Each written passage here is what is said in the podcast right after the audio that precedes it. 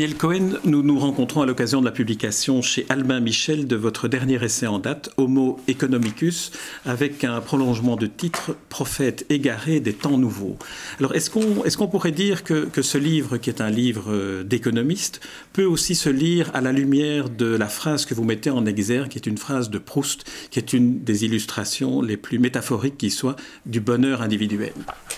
Oui, tout à fait. Je pense que les économistes ont des choses à dire sur le bonheur, même si euh, paradoxalement, euh, ils s'en sont toujours méfiés. Mais euh, pour un économiste, le but de l'activité humaine, c'est d'accroître ce que eux appellent l'utilité, l'utilité des choses, des choses matérielles évidemment, mais aussi des autres en réalité, même s'ils n'ont pas grand-chose à en dire. Et ce concept d'utilité, en fait, techniquement, c'est la même chose que le bonheur. Donc, pour les économistes, comprendre ce qui rend les gens heureux, même si ça paraît un peu idiot de le dire comme ça, je crois que c'est tout simplement fondamental. L'aspiration de, la société humaine, en tout cas dans les, dans les sociétés riches, parce que vous faites toujours la distinction entre euh, les sociétés riches et puis le, reste du monde, est une aspiration au bonheur, mais c'est une aspiration au bonheur dont vous constatez qu'elle ne réside pas dans l'individu, mais qu'elle est une sorte d'illusion collective.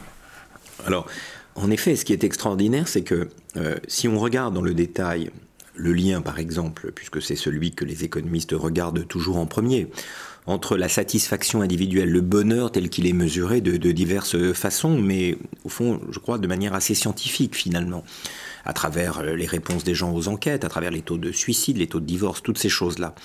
Bref, quand on regarde la corrélation entre ces indicateurs de bien-être et de bonheur, et ce qui pour les économistes devrait en être euh, l'argument premier, à savoir le niveau de richesse dans une société, le constat est très simple, il n'existe aucune espèce de corrélation entre les deux, ou alors elle est, elle est très faible et très éphémère. Aux États-Unis, par exemple, les indicateurs de bien-être ont chuté de plus d'un tiers par rapport au niveau atteint au début des années 60, alors que la richesse américaine a, doublé, peut-être triplé en fait par rapport à la période dont je parle. Donc, il n'y a pas de lien euh, entre les deux. C'est au fond ce que disent nos grands-mères, l'argent ne fait pas le bonheur. Mais une fois qu'on a dit ça, il faut quand même le comprendre, parce que c'est un paradoxe extraordinaire. Toutes nos sociétés sont construites pour accroître la richesse. Et si au bout du compte, euh, ça n'augmente pas, voire même peut-être ça fait baisser le niveau de satisfaction, il y a un vrai problème. Et c'est ce problème que j'essaye d'analyser un peu dans le détail dans, dans ce livre. Alors, pour le dire très simplement, il y a deux raisons principales pour lesquelles cette relation entre bonheur et, richesse ne fonctionne pas. La première, elle est essentielle et elle tient au fait que les humains ont une capacité d'adaptation tout à fait extraordinaire à leur environnement. Euh, c'est peut-être ce qui les distingue des autres espèces animales, peut-être même davantage que leur intelligence.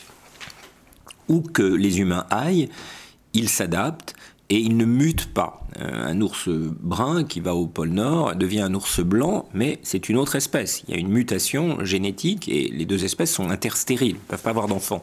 C'est pas le cas. Euh, un pygmée peut monter au pôle, au pôle, Nord, devenir un inuit et ils auront des enfants. C'est la même espèce humaine, on s'est adapté. Mais l'envers de cette capacité extraordinaire d'adaptation qui fait euh, qui fait la supériorité de notre espèce, c'est que du coup tout devient très vite naturel. Euh, on devient très riche, mais on s'y habitue. Il n'y a il n'y a plus de satisfaction. Tout est remis à plat. Ça, c'est assez simple à comprendre. On s'habitue à tout. Il y a une citation célèbre de Bernard Madoff qui dit J'ai jamais été aussi heureux que depuis que j'ai été en prison. Parce qu'au fond, voilà, il s'y habitué, et même, peut-être même on peut se dire qu'il est soulagé de ne plus avoir à porter ce, ce stress de la vie, de ses mensonges, etc. Maintenant, je crois que ça c'est assez banal en réalité, je crois que ce qu'il est moins, c'est que cette capacité d'adaptation unique, en réalité les humains ne la comprennent pas. En fait, nous ne le comprenons pas on peut l'entendre. Mais si je vous dis, je vais doubler votre salaire et ça ne va faire aucune espèce de différence, je vais revenir vous voir dans deux ou trois ans, vous allez voir, vous y serez habitué et vous aurez en réalité la même satisfaction qu'aujourd'hui. Et si en plus, en prix de ce doublement, je vous demande de faire le tour du pâté de maison sur un pied, vous allez dire oui, mais en réalité, vous serez donc plus malheureux parce que vous aurez cette souffrance à payer pour quelque chose qui ne vous apportera pas de satisfaction additionnelle. Si je vous dis ça, vous ne me croirez pas. Vous direz, oui, oui, on verra. Euh, d'accord. Paye-moi d'abord et ensuite on s'adaptera. Il y a donc comme une énorme faiblesse cognitive qui est l'envers anthropologique de cette capacité d'adaptation. Ça, c'est très intéressant. Parce que pour l'économiste que je suis, qui a l'habitude de, raisonner comme si cet homo economicus qui est en nous et qui cherche à accroître sa richesse et donc indirectement, pensait-on, son bien-être, de penser que le fondement de l'action humaine, c'est quelque chose de complètement irrationnel, cette incapacité de, de prévoir à l'avance ce que seront vos affects demain ou après-demain, c'est admirable. C'est une découverte scientifique que les économistes ont faite il, y a, quelque temps euh, seulement, en réalité. Euh, la littérature le sait depuis longtemps. Euh, dans Proust, on a des pages magnifiques dans lesquelles il explique qu'il veut quitter une femme et que c'est cette femme qui le quitte en premier et qu'il est désespéré. Pour un économiste, c'est incompréhensible. S'il veut la quitter, c'est qu'il l'aime plus, et si c'est elle qui part, tant mieux. Il y a l'inconvénient du divorce en moins. Non, parce qu'on ne sait pas prévoir à l'avance ses affects. Donc ça, c'est le premier point très important. Le deuxième point, qui est plus simple à comprendre, c'est qu'en en fait, on cherche à s'enrichir relativement à d'autres. Euh, on a toujours un groupe de référence, le, beau-frère, la belle-mère, bon. Donc on essaye de faire mieux que les autres, comme les autres veulent faire la même chose, ça, ressemble un peu à une course aux armements. Chacun veut dépasser l'autre sans y arriver euh, jamais, et du coup le résultat est globalement inefficace.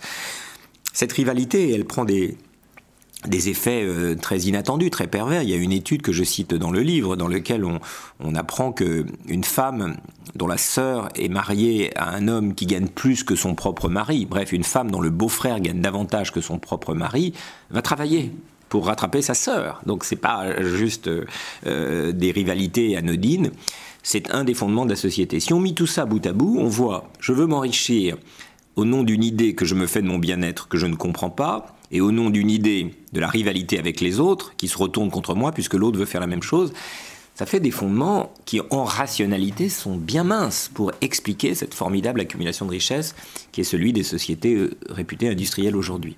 Mais ces deux éléments-là, combinés, expliquent pourquoi l'homme, en tant qu'individu, n'est pas heureux de, l'enrichissement auquel il aspire. Il y a un autre élément que, que vous identifiez dans, dans l'analyse, cette fois-ci, de, des individus, c'est qu'ils se partagent d'une certaine manière entre l'homo economicus d'une part et puis l'homme moral, et que l'un et l'autre, finalement, entrent en, contradiction l'un avec l'autre. Et vous citez cet exemple de, la prise de sang euh, gratuite, qui est un don, qui est un, investissement moral en quelque sorte, et de la décision prise par ce directeur de laboratoire de faire payer hyper tous les donateurs. Voilà, c'est un, des, un des, paradoxes très importants qui ouvre en effet le, livre euh, de ce directeur de centre de transfusion sanguine dont, dont, les stocks sont en train de se réduire et qui, pour les augmenter, offre une prime euh, aux, donneurs et, qui découvre à sa stupéfaction que le nombre de donneurs s'effondre après cette, ce système d'incitation. Et en effet, la raison, une fois qu'on connaît le résultat, est très simple. Les gens viennent pour donner leur sang aux autres, c'est un don, c'est c'est une activité morale, on va dire. Euh, si on leur propose une rémunération financière, alors, contrairement à ce que d'ailleurs les économistes ont longtemps pensé eux-mêmes, elle ne s'ajoute pas une rémunération, une incitation financière ne s'ajoute pas à une incitation morale, auquel cas, forcément, le nombre de donneurs aurait dû augmenter, peut-être un peu seulement, mais augmenter nécessairement. Non, une incitation financière chasse l'incitation morale. C'est l'un ou l'autre. On ne peut pas demander deux choses à la fois. C'est très intéressant parce que ça veut dire que euh, lorsqu'on rentre dans un système comme celui-là, on perd en efficacité. Est-ce que je perds une incitation gratuite? Le souci de bien faire, d'être respecté. Revenons dans le monde du travail. Le souci d'être apprécié par mes collègues, du travail bien fait, qui est une dimension, là encore, anthropologique fondamentale. Euh, Lévi-Strauss explique ça euh, très bien. Les gens ne travaillent pas seulement pour gagner de l'argent. Ils veulent aussi travailler pour laisser une marque dans la société, pour vivre avec les autres participer à un projet collectif. À partir du moment où on rentre dans un monde, et je crois que c'est vraiment le tournant qu'on a pris dans les années 80, où tout est rapporté à des incitations financières, à ce moment-là, on perd en efficacité, et pour compenser cette perte d'efficacité, il faut aller plus loin dans le système de récompense ou de punition, parce qu'on ne peut pas juste récompenser euh, les gens, ça coûterait trop cher. Donc on est en réalité en train de fabriquer une société qui va devenir plus inégalitaire, plus stressante, parce qu'on a décidé de sacrifier les, les autres incitations qui pouvaient exister. Et là, je crois qu'il y a un, paradoxe qu'on impute souvent aux économistes, mais que les économistes comprennent bien. Il y a deux registres dans l'activité économique, deux lieux où s'exerce, on va dire, le, le, fonctionnement d'une économie. Il y a les marchés.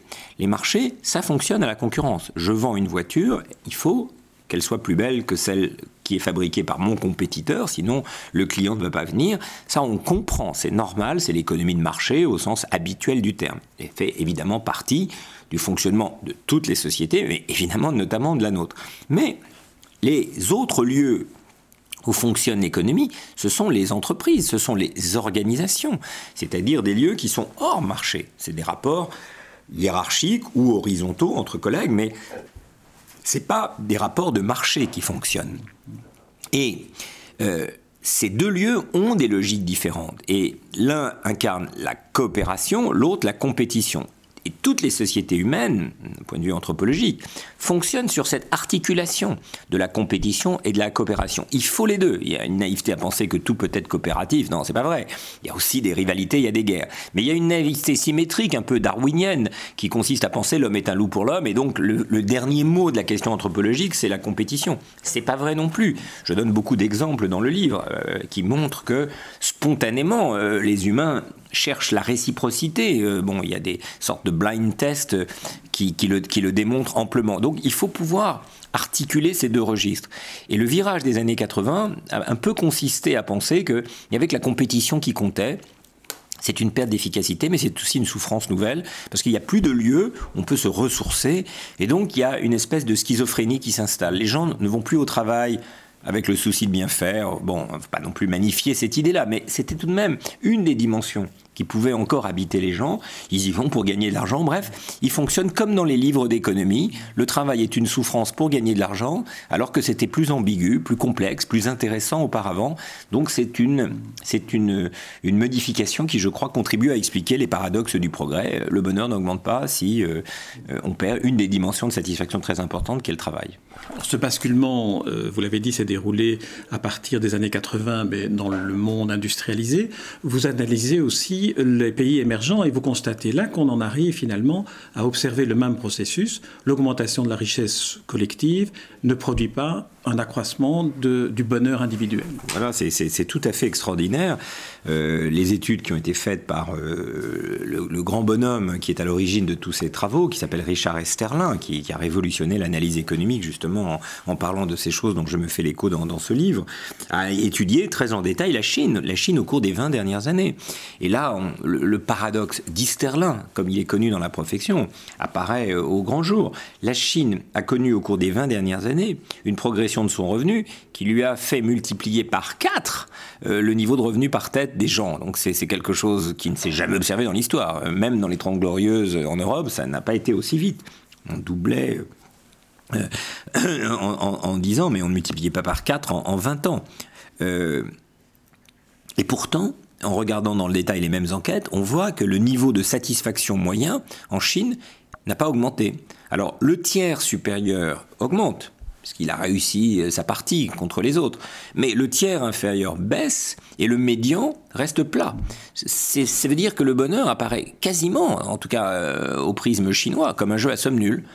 En moyenne, ça n'augmente pas. Il faut gagner plus que les autres pour gagner de la satisfaction. Mais le fait qu'on soit sorti de la pauvreté, de la misère, de la difficulté de se nourrir, arrive à une société qui commence à montrer des signes de prospérité, n'augmente pas la satisfaction des gens parce que le prix à payer pour cette augmentation du revenu, c'est une société beaucoup plus compétitive qu'elle n'était dans les années 90, beaucoup plus inégalitaire. C'est au premier qui aura sa Ferrari rouge dans la cour et tout ça ne rend pas les gens heureux. Alors Daniel Cohen, vous êtes un économiste, vous êtes un économiste écouté. Euh, ce livre, euh, comme euh, les livres que vous avez publiés chez Albin Michel, sont des livres que, que, tout le monde peut lire, y compris, je dirais, des non-économiques s'ils sont simplement politiques. Est-ce que vous pensez que ce livre peut avoir, et votre réflexion, les conseils que vous prodiguez, peuvent avoir un effet sur les décideurs politiques, à qui finalement on demande de réenvisager, d'introduire la morale, l'éducation, la culture dans leur démarche d'organisation du monde, et tel ne semble pas être le cas. Alors est-ce qu'on arrive au déclin de l'Empire romain? Mmh euh, bon, je, pense d'abord que, ce livre doit, aider à, créer les conditions d'un bon débat public. Voilà, je ne pense pas que ça donnera des clés, des solutions immédiates, mais un bon débat public. Celui qui me préoccupe, par exemple, aujourd'hui, c'est qu'on est dans une période de, crise. Il va y avoir une purge budgétaire à peu près partout en Europe. Et euh, on s'interroge à juste titre sur les conditions qui vont permettre à la croissance de repartir. Bon, retrouver de la compétitivité, comme on dit. Et je voudrais éviter que le débat devienne celui de savoir ce qu'il faut sacrifier de bon dans notre société pour un autre bon que serait l'enrichissement. Euh, je crois que si on raisonne dans ces termes, on est foutu. Si on commence à dire la santé va trop vite, on va la réduire parce qu'il faut que les gens disposent de revenus pour acheter une voiture, je trouve que ce serait, serait une régression qu'on en arrive là. Donc, je voudrais que la croissance soit le résultat d'une société harmonieuse qui, en effet, euh, crée des richesses. Mais je ne voudrais pas que pour créer des richesses, on détruise ce qui fait que nos sociétés restent harmonieuses jusqu'à un certain point. Je pense qu'il y a eu un vrai virage dans les années 80, mais des sociétés où on peut être soigné, s'éduquer, on va dire, dans de bonnes conditions. Donc c'est plutôt ce, ce débat-là beaucoup plus modestement que, que je, voudrais qu'on ait. Euh, il y a eu une critique pendant la campagne électorale française des corps intermédiaires. On disait, voilà, des parasites, les syndicats, tout ça, ils bloquent. Mais je pense que c'est une erreur considérable. Euh, dans le livre, je, pense que j'ai trouvé le lieu au monde où l'homo economicus règne. Euh, ce lieu, c'est le pays le plus pauvre d'Afrique. Dans, dans, dans ce pays-là, oui, les humains doivent prendre oui, dans, un pays pauvre d'Afrique, l'humain doit porter toutes les décisions. Euh, il doit se demander est-ce que je vais envoyer mes enfants à l'école ou est-ce que je vais les scolariser? C'est un arbitrage économique pur, c'est-à-dire éducation, investissement de long terme versus revenu immédiat. Est-ce que je vais vacciner mes enfants ou est-ce que je vais acheter un poste de télévision? On voit, je reprends les travaux d'une de mes anciennes élèves, Esther Duflo, je trouve admirable, dans lequel elle montre que la vie dans un pays pauvre, c'est ce qu'on appelle le, manuel d'économie, c'est-à-dire arbitrer sans cesse le court terme contre le long terme, quelque chose qui a un coût contre un autre et compagnie. Et du coup, cette vie est insoutenable, est invivable, parce qu'on demande aux gens de se hisser à un niveau de rationalité qui ne peut pas être atteint, compte tenu de ce que je disais tout à l'heure, où en fait on voit bien qu'il y a un vrai défaut de rationalité quand il s'agit de prévoir l'évolution de ses affects. Donc je crois que la société, elle a besoin d'aider les humains à prendre des décisions sur le long terme. Euh, moi, je, me réjouis que l'éducation soit obligatoire, mais j'ai des amis un peu par coup de la provocation très libéraux qui disent mais pourquoi? Pourquoi l'État impose que je prenne des décisions euh, euh, de cette nature ou d'une autre? De même, il y a un débat, la sécurité sociale, c'est coûteux parce qu'on oblige les gens à cotiser. Il faudrait redonner une liberté de choix absolue. On sait que ça provoquerait des désastres. Il y a beaucoup de gens qui, qui ne souscriraient pas à une police d'assurance et qui seraient très vieux, très pauvres et, leur dire ah bah c'est de votre faute, le libre arbitre, c'est beaucoup plus compliqué que ça. Donc y a, ça ne veut pas dire qu'il faut que tout soit pris en charge par un léviathan qui se mieux que les gens. C'est pas ça non plus. Mais il faut retrouver un peu un sens de l'équilibre. Je disais, il faut un équilibre entre la coopération et la compétition. De la même manière, il faut trouver un équilibre aéré que seul le débat public peut faire émerger entre la part des décisions qui sont prises par la société, parce qu'elles sont la mémoire au fond de toutes ces expériences, et celles qui sont prises par les individus. L'idée de l'homo economicus, libre, souverain, qui mieux que l'État, mieux que la société, c'est exactement ce qu'il doit faire. Quelle cotisation, quelle vaccination, etc. Je pense que c'est une illusion, une illusion euh, que ce livre essaie de démasquer. Donc voilà, il n'y a pas de solution de politique économique immédiate, mais je pense que normalement, si ce livre est lu, ça devrait recentrer un peu les débats. Daniel Cohen, je vous remercie pour cet entretien et puis pour euh, ce livre dont je rappelle le titre, Homo economicus, prophète égaré des temps nouveaux.